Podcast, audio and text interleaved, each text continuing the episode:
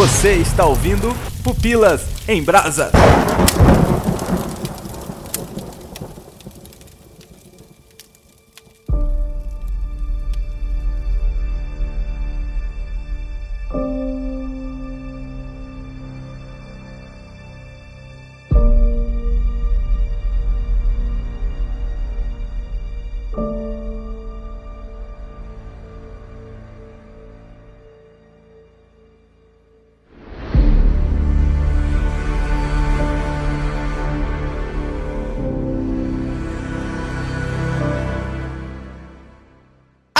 O Léo Agrelos e vamos começar mais um podcast sobre os Maias.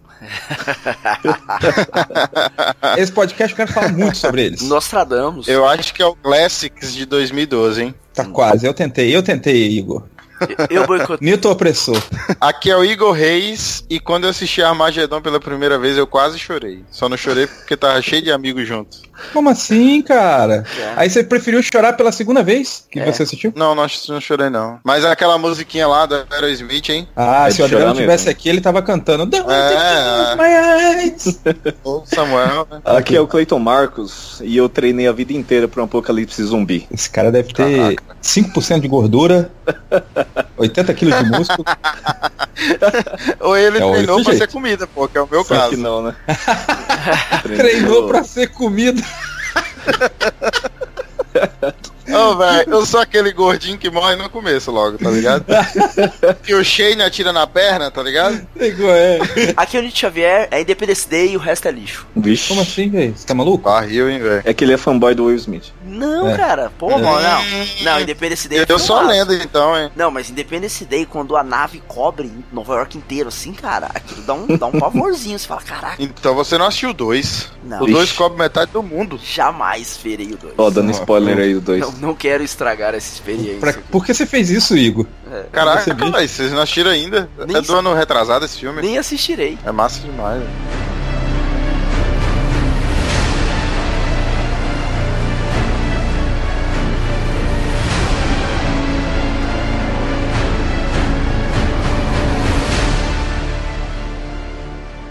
Muito bem, galera, estamos aqui nesse podcast para falar sobre filmes apocalípticos, filmes com aquela temática de fim de mundo. Esse podcast poderia facilmente ser um P2, mas a gente tirou da cartola esse tema para falarmos em um Pupilas em Brasas. Então nós vamos aqui, nesse primeiro momento, falar dos grandes, inesquecíveis, maravilhosos, clássicos. O que você tá rindo? Clássicos dos filmes de fim de mundo, senhor Nito Xavier. Sem ser Independence Day, qual é o seu melhor filme? Nito. Independence Day. Não, não, sem ser Independence Day.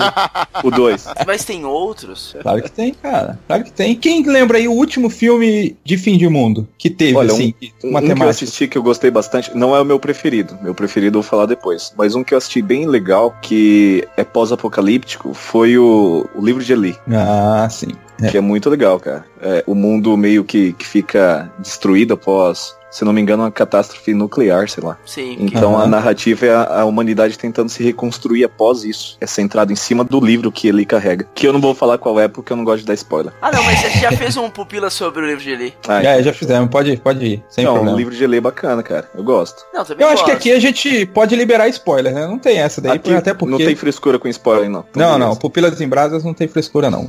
Vai que vamos. Esse negócio de fim de mundo, cara, a gente tem que definir também, né? Porque dentro do fim do mundo tem categorias, né? Tipo, desastres naturais, apocalipse zumbi, problemas de pós-guerra, né? Como você falou Ataque aí. nuclear, né? É, ataque nuclear, pós-guerra. Então, assim, vamos tentar definir aqui. Tem um pós-fim de mundo, que o mundo acabou, Que mas, tipo, aconteceu algo, mas os caras continuam vivos. É, Por exemplo, o livro de ele cai nisso, né? Sim. Na verdade, é isso que classifica o pós-apocalíptico, né? Que existe a continuidade da humanidade após o fim. Então não é necessariamente o fim de tudo, é o pós-apocalipse, né? Como que a humanidade vai se reestruturar depois disso? Então, Independence Day é um pré-apocalipse. Pré Planeta dos Macacos também, né? Planeta dos Macacos é um pós. Muitos anos pós, né? Apocalipse. É, depende. É, né? Essa nova Ok. versão é um pré. Me veio à mente É, o clássico. ah, tá, a o cena do clássico. cara lá na Estátua da Liberdade enterrada. É verdade. É um pós-apocalipse. Pós-apocalíptico ferrado. Aí foi spoiler aí, tá vendo? Ah, não, Ah, não tem spoiler, spoiler, de não, para 70. com isso. 1971, o cara vai ter 1971. spoiler. Que, que isso? Quem tava em coma há 60 anos pegou um spoiler. É, mano. Quem morou embaixo de uma pedra por esse tempo aí? O Capitão América tá chateado contigo, Cleiton. Mas vocês já leram o livro Planeta dos Macacos? Ó, Cara, não eu li. li 30% e aí não, não conseguiu me segurar, eu saí fora. Cara, é louco, porque tem um plot twist diferente de todos os plot twists de todos os filmes que vocês já viram. O Ô, louco. É, mas O plot no final. primeiro Pupilas em Brasas fala sobre ele. No primeiro de Todos os Macacos, que é o 13, parece. E aí fala sobre o É, o plot do... três. Alguém fala do Fala, plot se eu, não me, do livro? se eu não me engano, fala. Se eu não me engano, Ah, fala. não. Só profissional, velho. Só profissional. Não pode dar esse spoiler não, porque a maioria da galera não lê o livro. Então tem classificações de spoilers aqui dentro, deixa eu entender. Não, não, não. Cara Não, tá não, viajando. Um pós-apocalíptico também, que a galera fala bastante, que é o Matrix, né? Ah, é verdade, é. Matrix é, é, é. pós-apocalíptica. A humanidade foi desintegrada com a guerra entre as máquinas e tá tentando se organizar lá em Zion. Que a- algumas teorias falam, inclusive, que Zion é uma, um simulacro também, que é bem interessante a gente tratar disso. Mas de qualquer forma é pós-apocalíptico. É, É verdade. mas teve um também que por causa da, da greve dos caminhoneiros faltou gasolina, é o Mad Max, né?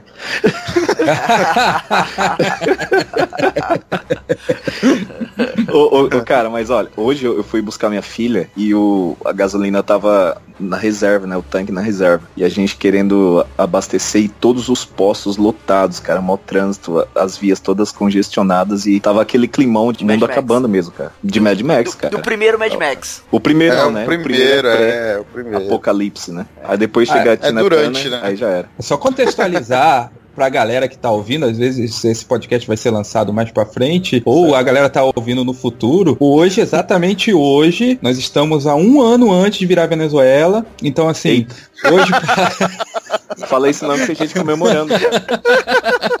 na gravação desse podcast, a gente tá sem gasolina nos postos, tem gasolina sendo vendida a 10 reais o litro. Então, Caraca! pode, pode estocar aí. Tem gente roubando moto só pra roubar gasolina e abandonando as motos. É, né? Caraca, velho. Mas ó, eu consegui Então, mas- encontrar mais dois filmes bons que trata desse tema de, de fim de mundo. Um é o Doze Macacos, Uhum. que eu não sei se chega, né? Se pode colocar nesse critério. Então, mas ele tá fim de mundo ou pós-apocalíptico? Porque, assim, a proposta aqui a gente falar de filmes Tem de catástrofe. fim né? de mundo. Tem que ter o fim do que mundo. tenha que, que você veja o fim do mundo e não que, que tenha passado. Por exemplo, assim, a gente falou do livro de Eli, a gente já fez um Pupilas em Brasa sobre a estrada, é tudo pós. né? Pós, é. Ah, tá. Então, Melancolia, do Lars von Trier. Que, que tá vindo uma... Na verdade, o Melancolia do Lars von Trier é um filme sobre melancolia mesmo, assim, sobre depressão. É um baita filme, tá, gente? Filmaço mesmo. E aí Uhum. tá vindo um... Cara, não sei se é um meteoro. Acho que é um meteoro. De encontro com a Terra. E aí, ele faz um paralelo entre o que a atriz ali, o que o personagem principal tá sentindo e o meteoro vindo, sabe? Ele consegue fazer um paralelo entre a emoção e fica. É louco, louco. Filmaço. E, e não tem explosões, não tem nada, né? Não é um negócio meio Não, ele é um filme sobre, Michael Bay, né? sobre sentimento, sobre depressão. Um filme baita pra baixo, assim. Bem melancólico, né? Bem, né? Com esse nome, ele é bem melancólico.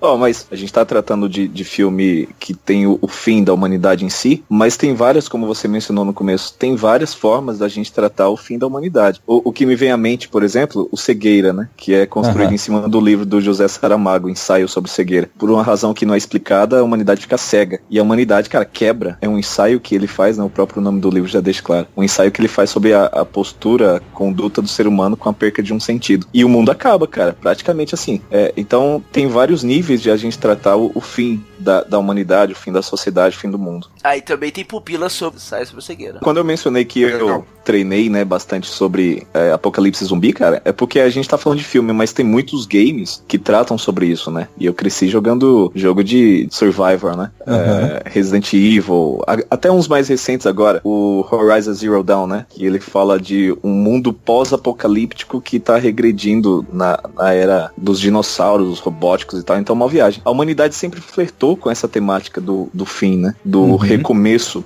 após o fim. Então isso é, é bem interessante. A gente vai nivelar, assim, só pra filme em que acabou quase toda a humanidade? Ou, tipo, deixa eu dar um exemplo aqui. Tem o filme do The Rock, que eu assisti. Foi quando que saiu? 2015. Vocês, vocês, vocês conhecem, que é o Terremoto. A, Terremoto. a falha de Sandras. Hum, Pra mim, ele é o novo Will Smith, entendeu? Pra filme de catástrofe, ele. não. Você tá comparando The Rock e Will Smith? Claro. Tá bom, Futuro presidente dos Estados Unidos, né, velho? Tá bom, tá bom, tá bom. Ali só estraga São Francisco, né? E, e ali é região, não é o mundo todo. Mas a gente vai considerar esse tipo de filme? Acho que não, né? É porque foi uma falha, é, não foi global, né? Não foi um, um terremoto Não. global. Então acho que a humanidade não estava ameaçada. Ó, mas ó, eu tenho uma pergunta bonita aqui. Sharknado. É É um isso que... filme de catástrofe? Na hora que ele falou do terremoto lá, na hora que ele falou do terremoto, eu pensei, puta, Sharknado. É que Sharknado não, né, cara? É tudo muito dentro de um evento. Sei lá, é um tornado com tubarões no primeiro filme. Aham. Aí vai. Mas não é global? Não, acontece no- nos Estados Unidos lá e tal, numa praia, não, não é o mundo inteiro. Mas escalona, né? Eu acho que no 3 já tá tudo uma loucura já, né? É, no 3 o- os tubarões já estão com lasers, né? Atirando em todo mundo. Do- tu- Ah, sério? No, no 3. Caraca, velho, é sério isso? É no 3 Eu nunca Ah, não duvido, não. velho. Não, tem Não um, duvido, não. Eu acho que é no 3 que os tubarões já estão nas nuvens. Eles estão nas Nossa, nuvens. mano. E aí começa a chover tubarão. Acho que era no 3 mesmo. Eu assisti só deu 3. Os outros eu não vi, não. Cara, eu só vi a sinopse do primeiro, nunca mais ouvi nada. Cara, é bom. É bom porque é Pois ruim. é, né? É bom porque é ruim. Guerra dos Mundos é um Guerra filme Mundos, sim, apocalíptico sim. É, de, de fim de apocalíptico. tudo mesmo, né? Sim. É. Vem a promessa do, do fim, né? Promessa. Sim. O Cloverfield. Sim. Caraca, velho, Cloverfield é bom demais, velho. Sim, invasão, esse- essas paradas de invasão alienígena já vem com a promessa de que o cara vai invadir ou pra sugar toda a nossa tecnologia, ou pra, sei lá, exterminar porque precisa de alguma Guerra coisa. Infinita. É o Thanos, ele precisa. Aham. É.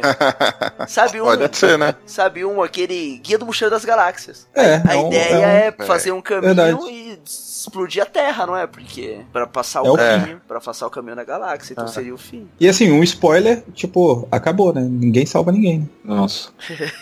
Ah, mas isso é velho.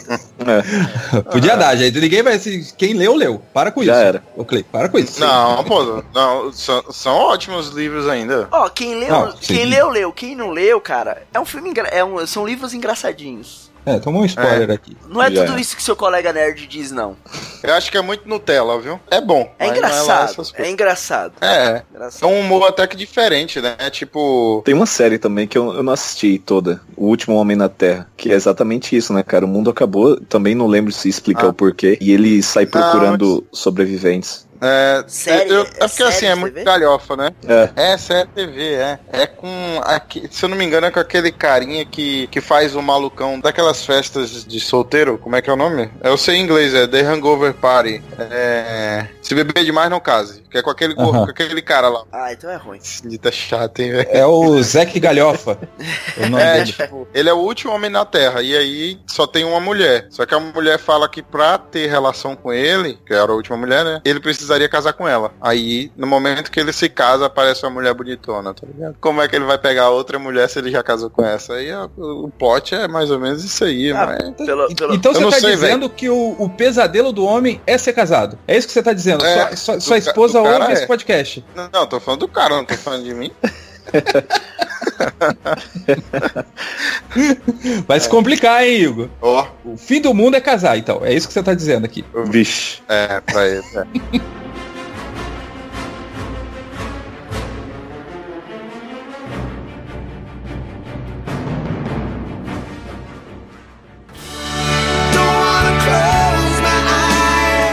Mas assim, eu acho que agora a gente tem que ficar focado no lance dos filmes que o cara ele precisa fazer alguma coisa pra salvar o mundo, sabe? Jack Bauer. É, o Jack Ball é verdade, né, cara? 24 horas. Quase toda temporada é um pré-apocalíptico, né? Mas eu acho que toda essa pegada é é o cara tentando, por exemplo, meu filme favorito, Independence Day. A ideia é a galera tentando evitar a invasão alienígena que vai dizimar a população da Terra. Ó, você quer ver um melhor do que Independence Day? Ah. Battleship, a Batalha dos Mares. Ah, o cara tá zoando, mano. Nossa, isso é muito ruim, cara. Esse eu não consegui. Ô, sai fora, velho. Nossa.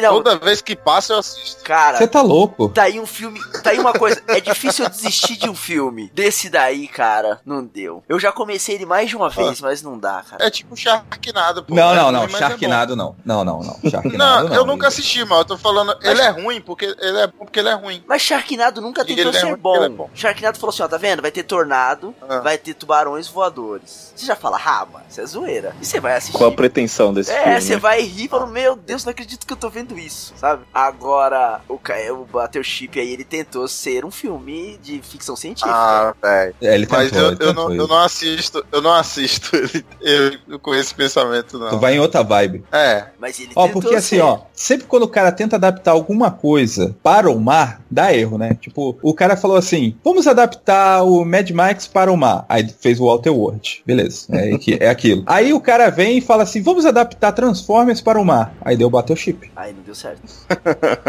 não dá, Foi então. tipo isso é daí. Não, verdade. E esse é ruim mesmo, né? Esse é ruim com força. Tem a Rihanna. É, é verdade, tem aí, ó. Então, a atuação arrebatadora. Ó, ma- mas aí nessa pegada de tentar evitar o fim do mundo, uma- acho que o maior clássico, além do Independence Day, é o Armagedon, né, velho? Ah, Sim. Armagedon. É, Eu não quero fechar meus olhos. O Michael Bay. Caraca, o Michael Bay O editor- brilhando, né, cara? com certeza. É, é tipo, a fundação dele é esse filme, né? Ah, você fala de Michael Bay e você vê Armagedon, não tem jeito. Cara, o Michael Bay, ele tá no ápice do Michael Bay, porque se você pega aquela lista de maiores erros de todos os tempos de filme, o Armagedon ele tem 181 erros. Eita. Então assim, abaixo dele só o Titanic. É é aqueles erros de sequência, de ciência, de não sei o que, essas coisas. Aí foi tudo catalogado e deu cento e cacetada erros. Pra mim é estilo do Michael Bay. É, cê- Alguém vai falar isso. Errar é, é com ele, né? Ele faz pra errar mesmo. É, pô, tá certo. Vocês não entendem o Michael Bay. O Michael Bay, ele coloca a explosão acima de tudo. Então não tem erro. Não importa, né? Não importa, ele quer explodir. É verdade que ele vai fazer Dora Aventureira? Vai. Live action? Vai. Vai fazer a Puxa, adaptação mano. da Dora indo visitar o primo Go Diego Go. Vai ser muito bom. É sério isso? Vai, vai sério mesmo. Vai Calma, ser tipo uma Lara Croft, cara. É. Tô colocando agora, agora no EFASAS. Eu vou revelar isso aqui pra vocês. Tem um que é do Sha- Shyamalan, do carinha do A Vila, que é com aquele maluco que faz filme muito ruim, que é tipo o Matt Damon, mas não é o Matt Damon. Como é que é o nome daquele cara? Ah, tô ligado. Ah, é o. Mark.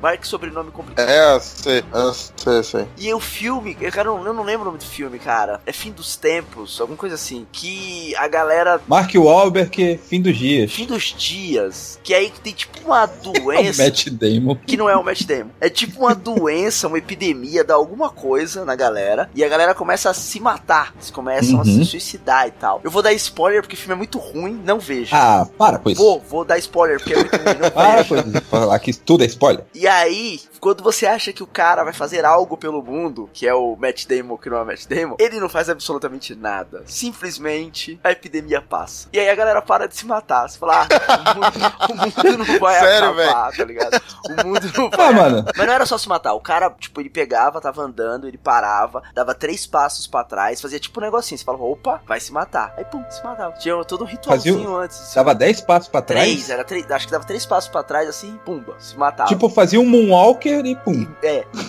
Era isso. Mas a epidemia sumiu por causa das árvores, não foi? Era isso mesmo, não era? Negócio assim. Das é, árvores. É a mesma pegada, então, do Guerra dos Mundos, né? A Ah, não, humanidade é tá Guerra sendo dos Mundos. aniquilada, Não, do não. nada, a acho- natureza toma conta. Que no Guerra dos Mundos ele dá até essa explicada aí, mas eu não lembro se dá essa explicada no fim dos dias, porque eu tava muito bravo no final do filme. Não, eu nunca assisti Fim dos Dias, mas eu só vi o pessoal falando mal também dele. É, o Guerra dos Mundos são os pombos, né? Sim.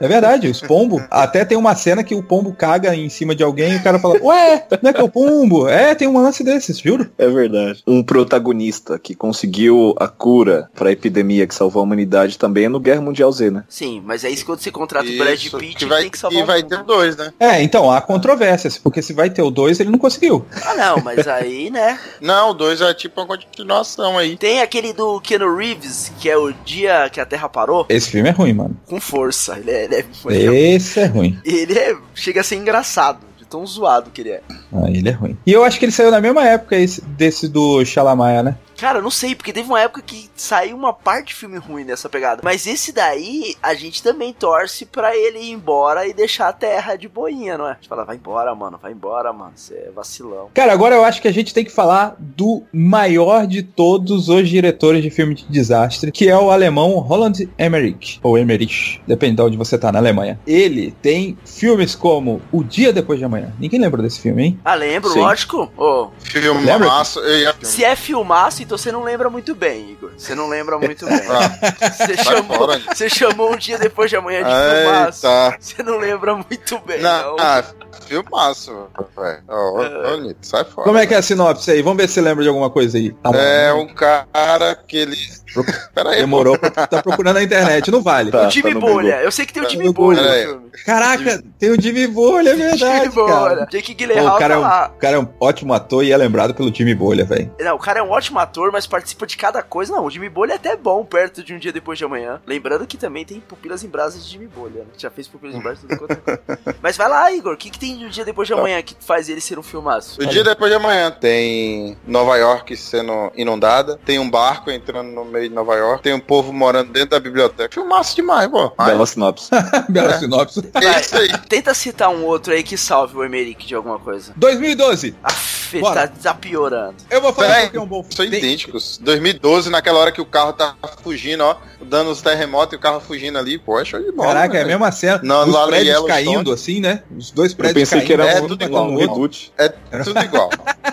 É a continuação. Ele só trocou o nome e o filtro da câmera, branco. Foi tipo assim, É. 2012 anos depois da Era do Gelo, que era o dia depois de amanhã. Aí você fez o é que acontece assim que, tipo, tem um cara num prédio, tipo, limpando o chão, encerando no chão. Quando ele abre a porta, não tem mais nada do, depois, tá ligado? É o 2012 ou é o. 2012, 2012. Lembro claramente cada cena. O outdoor pega a mulher lá, o cara, sei lá, na hora que tá fazendo a, a entrevista lá. O Nitro que não sabe apreciar. Caraca, É. mano, você é muito bom, cara. Você é muito legal, velho. Cara, um dia eu vou escrever um livro e mandar pra você avaliar. Aqui, ó, 2012. Ele ajudou a propagar aquela teoria do fim do mundo lá dos maias? Ou foi a teoria dos maias que ajudou a propagar o filme? A teoria ajudou a propagar os filmes, o filme, né? Mas o filme é de A teoria. 2009. Mas daí? Se ele fosse lançado em 2012, faria mais sentido. Mas, ô, Léo, três Não, os caras cara. tava com medo, pô. Três anos é O pouco cara já tempo. tá com medo? Já, a gente já tava falando de 2012, Tá, dos Maias, antes do filme sair. Ah, não lembrava disso, não. O pessoal tá falando de 2012 desde o ano 2000, quando o mundo não acabou. É, falou agora.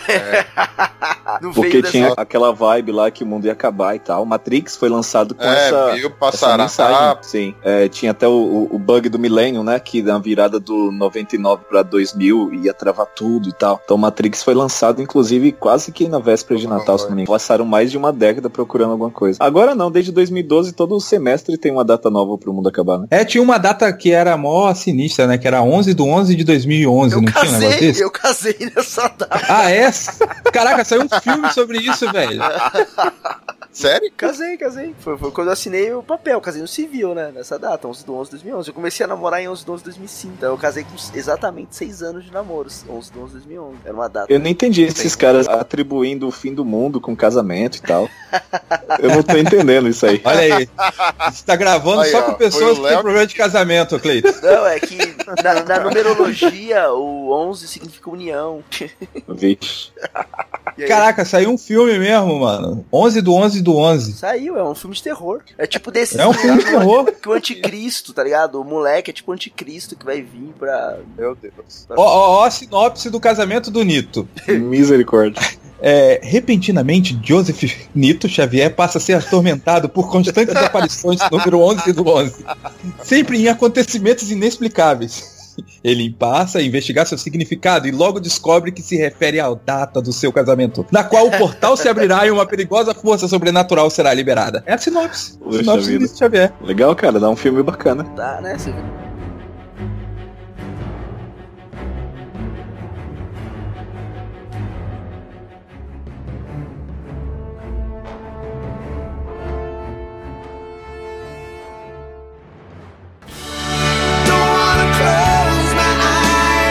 Ó, mas voltando ao maior diretor de todos os tempos de desastre, o Roland Emmerich, ele fez o filme preferido do Nito Xavier, Independence Day. Sim. Os dois. Não, no primeiro ele, ele fez, fez bem, o segundo eu não quis ver pra não desanimar. Olha, não tem mexer na- no clássico. Fora, você é bom Mas também, Nito. você falou que é bom, você não. Nada é ruim, ô Igor.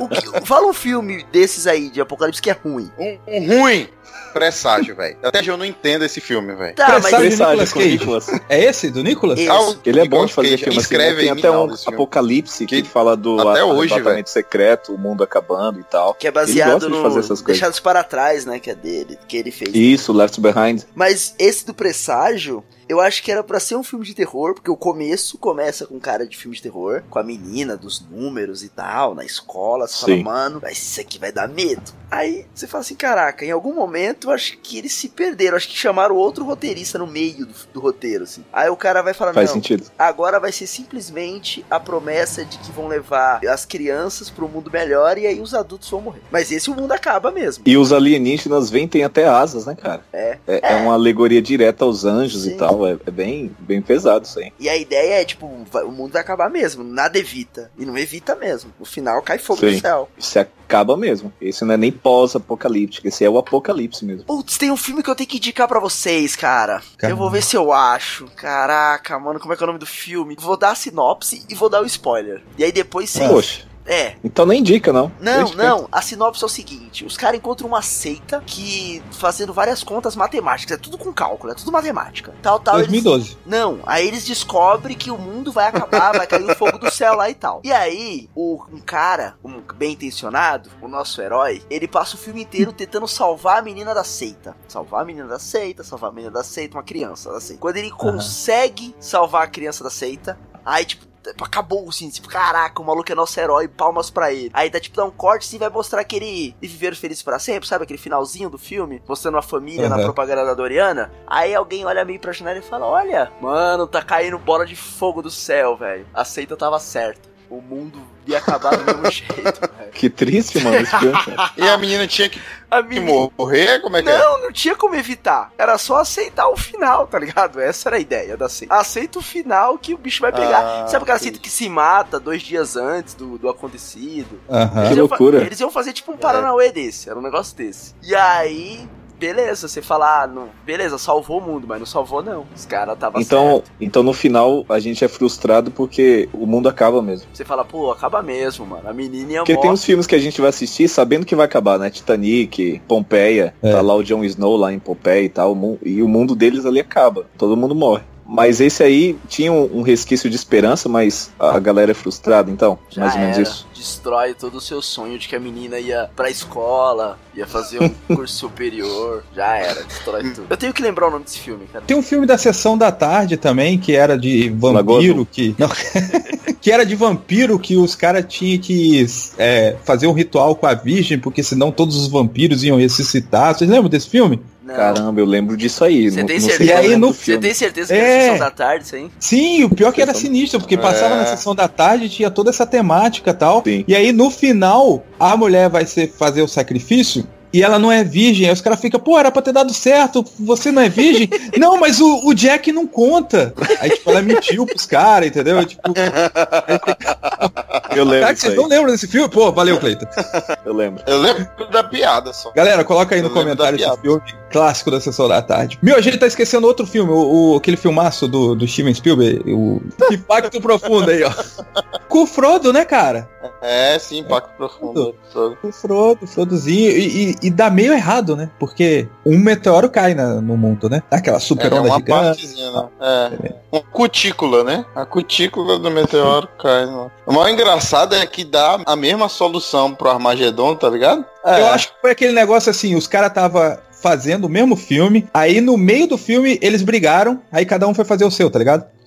Então, mas, mas tem essas Será, paradas velho? em Hollywood, assim, de sair dois filmes toscos do mesmo ano. No mesmo ano. com, o mesmo, é. com a Não, mesma não é tosco, sinopse. não. Com a mesma é tosco. sinopse. Não, tu falando assim, que sai, tipo, sei lá, você vê. Ah, Tem Não, geral- Vulcano e Inferno de Dante. é, no mesmo ano. Você fala.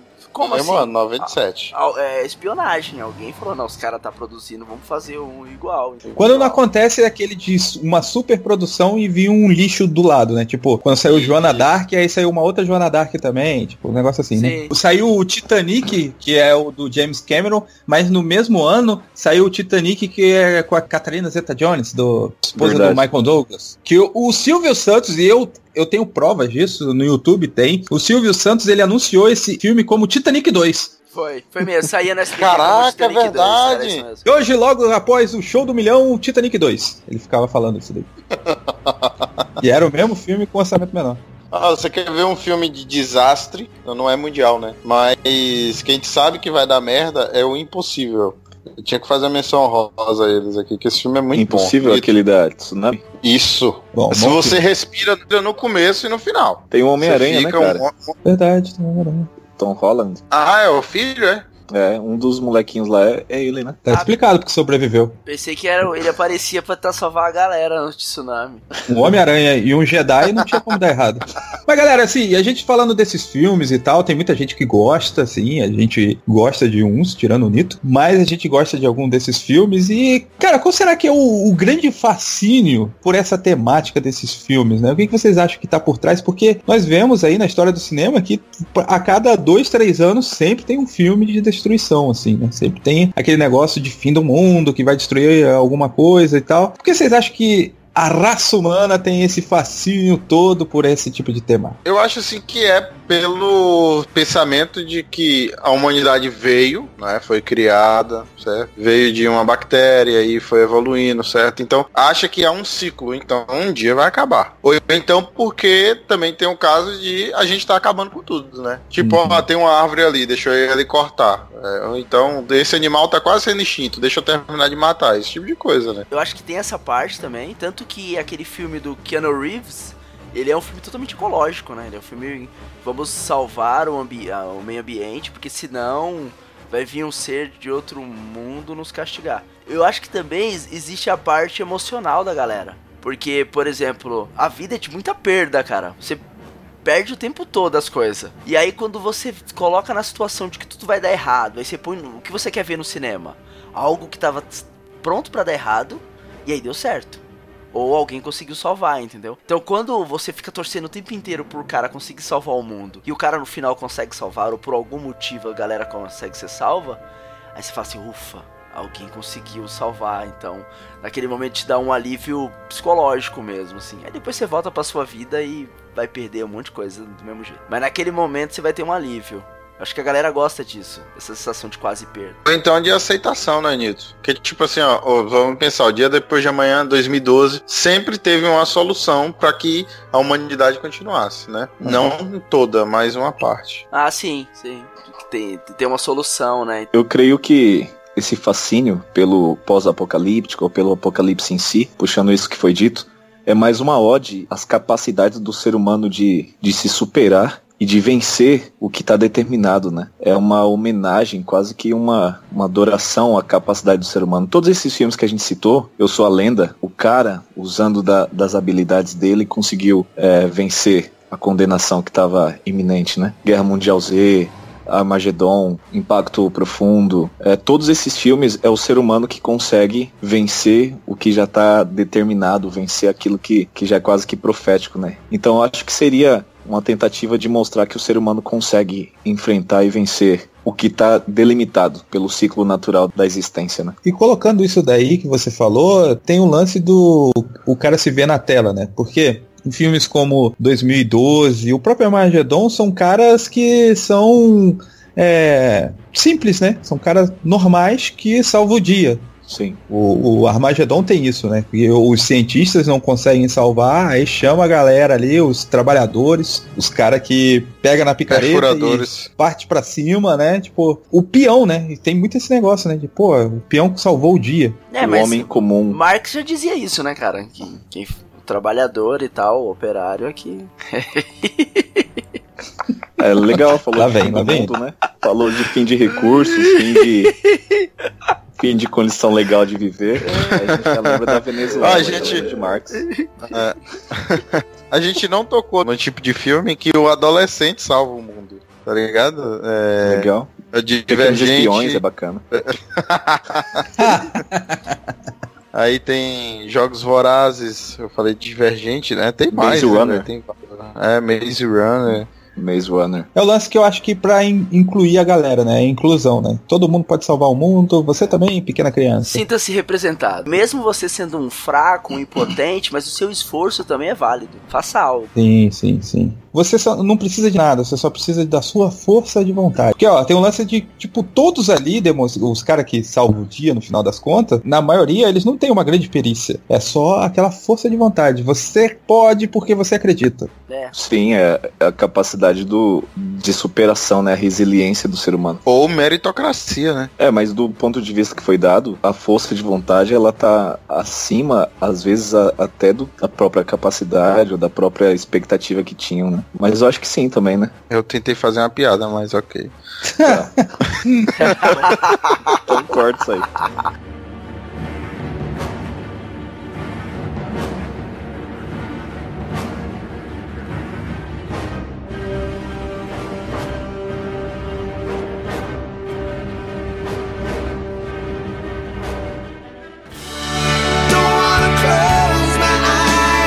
Vocês não acham que esse tipo de fascínio ele tem a ver com aquele medo, desespero de ser aniquilado, né, cara? De tipo, caraca, aconteceu alguma coisa que eu não, eu não tenho o que fazer e, e é isso, aceitar o fim. E é a luta de não aceitar o fim, né? É aquela pegada Sim. da fuga da terra, né, mano? O cara vive o tempo inteiro acompanhando as as notícias de quando que vai dar pra morar em Marte. Porque ele sabe que uma hora o negócio aqui não vai dar certo pra ele. Aí ele fala, putz, uma maneira de sobreviver é nessa inteligência humana, né? Aquela pegada do interestelar, né? De que em algum momento o ser humano vai se salvar. Sim. E também que a gente está cercado de elementos históricos e culturais, religiosos, que apontam para uma catástrofe global, né? Então, se você é evolucionista, você crê que há bilhões de anos atrás houve um, um startup do ciclo de vida. Se você é criacionista, você crê que em algum momento Deus ele acabou com o ciclo de vida do planeta pelo dilúvio. Não importa a tua cosmovisão, você sempre vai se deparar em algum momento as narrativas apontando para um término abrupto ou abrupto da existência. Várias culturas falam isso, né? Inclusive até a gente tá falando de filme apocalíptico, Thor Ragnarok é exatamente isso, né, cara? Toda uma todo um mundo ali sendo aniquilado, sendo extirpado da existência. Então, tanto na cultura nórdica, grega, a cultura hebraico-cristã, todas elas apresentam o fim como sendo algo certo. Então, independente da nossa visão de mundo, a gente sempre se deparou com essa questão, né? Será que o mundo mesmo vai acabar? E se acabar, como que a gente poderia evitar? Se ele acabar com o meteoro, Armagedon, se ele acabar com, com um vírus, sei lá, que vai afetar o mundo inteiro, Guerra Mundial Z, enfim. Então a gente sempre se depara com essa questão porque faz parte da nossa própria existência como seres sociais, né? Isso é o que me chama a atenção nessa cosmovisão espiritual, né? E a gente pode colocar aí a, a cultura grega, nórdica e etc. como também uma, uma parada espiritual, né? A Sim. gente pode partir desse princípio, né? Já que há anos atrás eram cultuados e, e enfim. Certo. Toda essa parada é, espiritual que as pessoas acreditam ali, que tem uma correlação com o fim do mundo, em algum momento vai chegar ao fim, vai acabar, né? Geralmente, eu não conheço, mas vocês podem me dizer, mas geralmente ela tá associada, o único jeito de haver salvação é por um fator externo. né? O ser humano mundano, ele nunca consegue se salvar por conta própria, né? Que eu me lembre, é isso mesmo, cara. É sempre alguém que interfere. Porque na verdade o, o homem tá condenado a essa catástrofe, né? Os deuses que interfeririam. Eu tenho um amigo que ele é reptiliano, eu não sei se é isso daí que ele fala. O Reptile do, do Mortal É. Kombat. É, tipo, que acredita nessas paradas que estamos em outros mundos, e aí Ah, tem tá. vários mundos, e tem os reptilianos que fazem o mal e o bem, Certo. não sei, essas paradas. assim. tá, tá, sei. Então, aí ele acredita nessa parada. E é interessante porque ele fala muito sobre o fim do mundo também. Não, que estamos vivendo um ciclo e tal, e aí ele fala. Ele, ele tem a sua crença de que uma parada vai acontecer e vai acabar com tudo. E eu falo, cara, qual é o único jeito de se salvar? cara, o jeito de se salvar é através de tal coisa e essa tal coisa vai poder te salvar por causa disso, entendeu? Então, assim, parece que todas as culturas e religiões e é, coisas espirituais, elas têm um, uma salvação externa, né? E eu acho que quando são feitos esses filmes de catástrofe, onde o cara ele consegue resolver o dia, salvar o dia, é o lance de se negar a aceitar esse fator externo como ponto de salvação, né? Isso é bem legal, cara. E outra coisa interessante que a gente pode mencionar nessa questão é que as ameaças de aniquilação que vêm de maneira externa, elas são sempre pelos vilões, né? Isso é, uhum. é, é, muito louco. A gente pega Thor Ragnarok, quem trouxe o fim foi, foi a vilã do filme. Quando a gente pega os filmes de ameaça global tipo Thanos, cara que vai destruir tudo é o vilão. Enfim, e quando a gente parte para analisar do ponto de vista pelo menos bíblico, né, que uhum. é o que reflete ou que dá base para o pensamento hebraico cristão, o fim do mundo vai ser uma realidade pelas mãos do próprio Deus. Então é Deus quem vai trazer o fim. Então nós temos uma, uma inversão completa desses valores, né, como você bem colocou. O homem que precisa de uma ajuda externa para esse fim, ele nega isso, é ele que resolve o BO. O fim que vem pelas mãos de um vilão, na verdade, do ponto de vista bíblico, quem vai trazer o próprio fim é o, é o mesmo Cristo que morreu por nós. Então é uma, uma inversão completamente clara que existe entre o que é apresentado nesses filmes que a gente está falando e o que é apresentado, pelo menos no, do ponto de vista bíblico, que é o que dá base para o cristianismo. Então isso é bem louco. Mesmo filmes que não apresenta essa pessoa que vai trazer como um vilão mal, como aquele filme do Keanu Reeves, né? Que ele ele é até é compreensível, né? Mas a gente passa o filme inteiro torcendo para que a moça consiga convencer ele de que o ser humano não é tão mal assim, de que a gente tem uma solução e que é melhor ele ir embora e deixar a gente tocar a vida do jeito que tá. Hein? Verdade. Eu acho que aí entra numa problemática complicada, porque nós somos o causador do nosso próprio fim. E o cara ele não quer aceitar isso, entendeu? E aí quando ele fala assim, pô, se você é o, o câncer, se você é o câncer, você tem que ser extirpado, aí o cara ele não quer. Não, peraí, pô, eu posso conseguir a cura, eu posso fazer a é, cura, eu posso chance, mudar tudo isso daí. Eu vou melhorar. Dá uma chance de provar que, que, que eu sou bom, né? Que, a é, gente vai melhorar. É tipo meu aluno, quando ele eu deixo ele no banheiro, ele leva 10 minutos no banheiro e volta chutando a porta da sala do lado. Aí da próxima vez que ele perde, eu falo que não. Ele fala: Não, professor, me dá mais uma chance. Agora sim eu vou, eu vou mudar. Mas eu acho que isso tem muito a ver com o lance de a gente não gosta de reconhecer as nossas falhas, os nossos erros. Né? Eu vejo tanta gente, cara, tanta gente assim, falando assim, mano, assim, em tom de brincadeira, né? Cara, o Brasil tá tão ruim, vamos devolver para os índios. Mas a maioria das pessoas tá nem aí pros índios, tá ligado? É, e devolver pros índios fazer o quê? Tipo, tá, então quando era um só índio, era tipo da hora aqui. Ninguém se matava, ninguém. Uhum. ninguém... Mas não tinha crise de, de gasolina cara, né, mano? Ah, mas. É. é, mas eu quero dizer que o cara, o mesmo cara que fala assim, pô, vamos devolver pros índios a terra, é o mesmo cara que fala, pô, que absurdo, os caras fazer uma reserva desse tamanho pra um bando de vagabundo não fazer nada. Sim, ele não tá nem aí, não. não tá nem aí, velho. Tipo, ele reconhece que é o causador, mas no final das contas, pô, peraí, eu não sou tão causador assim, né? Não, quem é o causador. Eu causo menos mal do que ele. É, mas ele não reconhece que é o causador, não. Ele tá pensando isso no, no vizinho dele e tal. Não é ele. Eu vejo também nessa visão de buscar o fim sempre sempre nos games, nos filmes que a gente mencionou aqui. No meu ponto de vista, na minha análise, é quase que uma repetição do paradigma da Torre de Babel, cara. Então nós temos no relato bíblico Deus aniquilando a humanidade, mas ele permite, como esse aluno chutador de porta do Nito, né? Deus permite dar uma segunda chance para a humanidade através, de acordo com a narrativa bíblica lá de Gênesis, através da família de Noé. Depois que a humanidade continua crescendo, populando a Terra de novo, a humanidade ela continua escolhendo rejeitar Deus e existe uma galera, grande número, que decide então construir uma cidade murada, primeira cidade murada, de acordo com, com o texto bíblico em, em Babel, né? Que é conhecido como Babel. E cara, lá eles constroem uma torre com o objetivo de tocar o céu,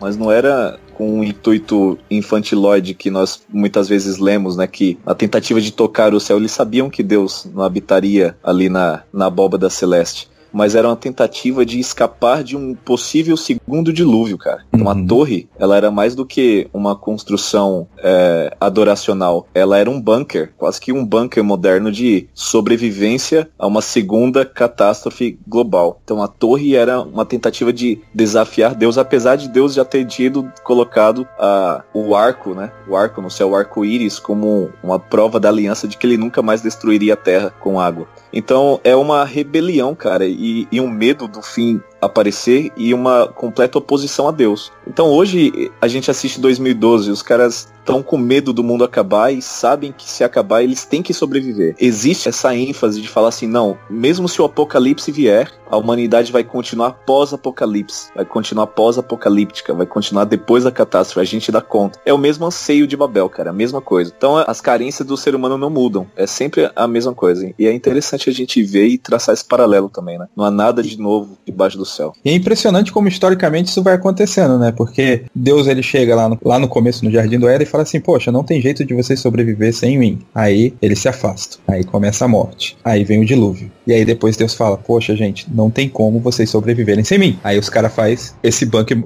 antigo que o, o Cleiton falou. Eu adorei esse negócio do bunker. e aí os caras faz esse negócio. Por quê? Porque eles falam assim, não, peraí, a gente, a gente consegue sobreviver. É o lance do. É o eco de Caim, né, cara? Eu sei fazer do meu jeito, entendeu? Ó, eu quero que você faça o sacrifício assim. Não, não, fica quieto aí. Você, Deus, eu vou fazer do meu jeito aqui, deixa que eu resolvo. É o eco de Caim vindo de geração em geração até hoje, cara. Então esses filmes nada mais são do que o eco de Caim. E aí você vê uma mudança de pensamento que tipo, pô, já que a gente não consegue lidar com o fim eminente que nós merecemos, vamos mudar esse conceito. Talvez a gente não mereça tanto assim e talvez esse fim não venha por algo bom, como purificação e redenção, que é todo o sacrifício ali que que vemos desde o Velho Testamento até o Novo Testamento. Talvez esse reboot, talvez esse, esse fim do mundo, ele não venha para purificar ou remir, ele venha para destruir, porque afinal de contas, no final das contas, esse cara que está trazendo destruição, ele que é o vilão. Exatamente, cara. E lá em Apocalipse 6 a gente vê uma cena super dramática, uma cena apocalíptica de fato, literalmente apocalíptica, né? Porque é,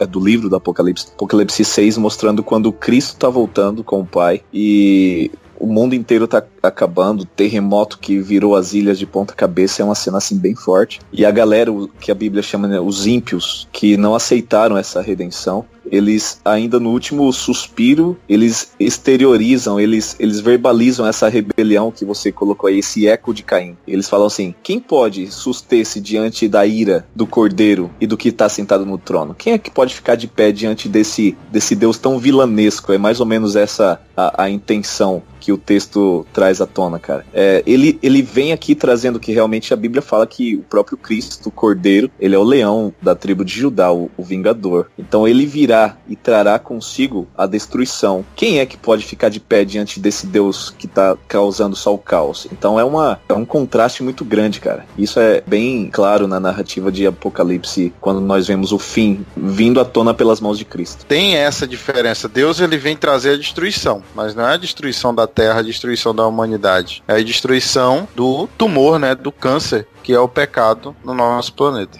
E quem quiser ficar abraçado ao pecado ainda, escolheu voluntariamente fazer parte dessa, dessa destruição, né? E é isso, Isso. que a gente precisa deixar claro. As pessoas quando vão apresentar Deus, elas apresentam aquele Deus que tá ameaçando com um dedo em haste e taca fogo em todo mundo. Se você fizer isso ou fizer aquilo, Deus vai destruir. É esse Deus que as pessoas olham. Ao passo que, como foi mencionado aqui, né, que o texto bíblico deixa bem claro, Deus ele não vem destruir, Deus ele, ele salva. E essa salvação é que ele quer atribuir a cada um de nós e é de graça e é pela graça e é só pela fé. Então, sim, a destruição virá. Nós temos uma mensagem, a mensagem bíblica de uma aniquilação, mas não é aniquilação do ser humano, é aniquilação do pecado.